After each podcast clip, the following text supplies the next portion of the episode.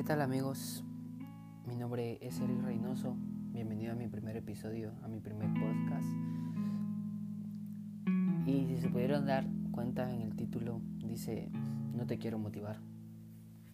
Hace poco, un apóstol, en específicamente el apóstol Guillermo Maldonado, predicaba algo que me voló la cabeza porque decía, este no es un tiempo de venir a motivar a la gente, este no es un tiempo para venir y decirle a la gente, tú puedes salir adelante, tú puedes hacerlo y claro que está bueno, yo no te lo puedo negar, claro, hacer esas cosas está bien, pero algo que decía es muy importante, algo que decía él, este no es un tiempo de motivar, este es un tiempo de que la gente se arrepienta. Todo esto está pasando por ciertos motivos. Todo esto que tú miras eh, este virus recorriendo por todo el mundo es por un cierto motivo. ¿Por qué? Porque Dios está llamando a su gente, está llamando a la gente que se arrepienta. Esto es un tiempo de arrepentirse. Entonces, Dios quiere que esa gente que ha hecho mal, esa gente que, le ha pegado a gente, esa gente que ha matado, esa gente que ha robado, quiere que toda esa gente se, se arrepienta. Porque Dios puede ser un Dios de amor, Dios puede quererte, Dios puede amarte, pero lo que Dios quiere es que tú te arrepientas en este tiempo. Lo que Dios quiere es que tú seas diferente en este tiempo.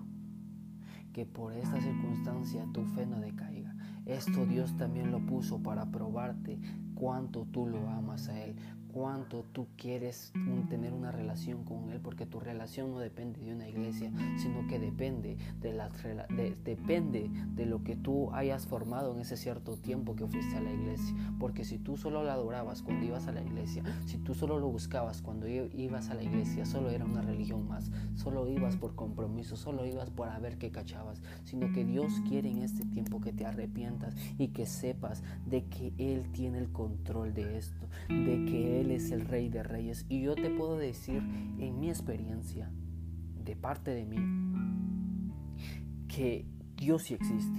Y tú me podrás decir que tú tal vez ahorita puedes estar escuchando mi voz, pero lo que te quiero decir es que en verdad, si Dios pudo cambiar mi vida, te la puede cambiar a ti.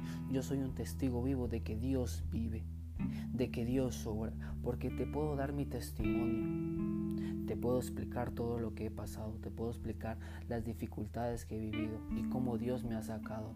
Con decirte que nosotros antes, si tú me preguntas cómo vivíamos hace siete años atrás, hace seis años atrás, nuestra vida era totalmente diferente. Dios nos sacó de la pobreza.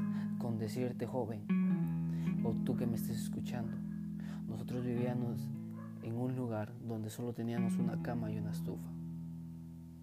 Y tal vez ahorita no tenga las millonadas, pero yo sé que Dios tiene un propósito grande para mi vida. Así como estoy viviendo hoy en día, yo le doy gracias a Dios, porque yo sé que Dios me pudo sacar de ese estancamiento.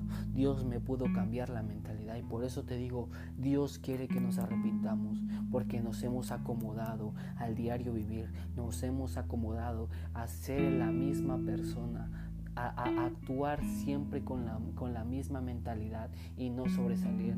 Tú tienes que entender algo joven. Si Dios está haciendo esto, es porque quiere que tú, en primero, te arrepientas y en segundo, que sacas esas ideas a volar, que saques e, e, esa mentalidad de decir yo no puedo a volar. Porque Dios, Dios quiere usarte, pero muchas veces tenemos miedo al que dirá la gente. Y yo te puedo decir, esto te lo ha dicho mucha gente, esto lo has escuchado en muchas iglesias, pero lo que yo te quiero decir es que no te importe lo que diga la gente, no te importe lo que digan tus amigos. Tus amigos no te dan de comer, tus amigos no te dan dónde vivir. Tú dependes de lo que Dios diga de ti. Tú dependes de lo que Dios tiene para ti. Joven, si tú sigues vivo hasta el día de hoy, es porque Dios tiene algo grande para ti. Si, tú tienes tus ojos, si tú tienes tus pies, si tú tienes tus manos y te puedes movilizar, es porque Dios tiene un propósito grande para tu vida.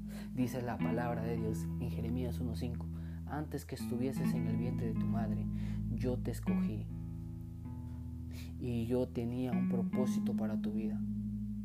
Entonces Dios tiene preparado para ti algo, pero muchas veces no lo dejamos entrar por el que dirán. por la falta de confianza, por la falta de identidad que tú no tienes. Por eso lo que Dios quiere es que nos arrepintamos. Yo te quiero decir, joven, Dios quiere usarte. Pero, ¿hasta cuándo vamos a dejar que Dios,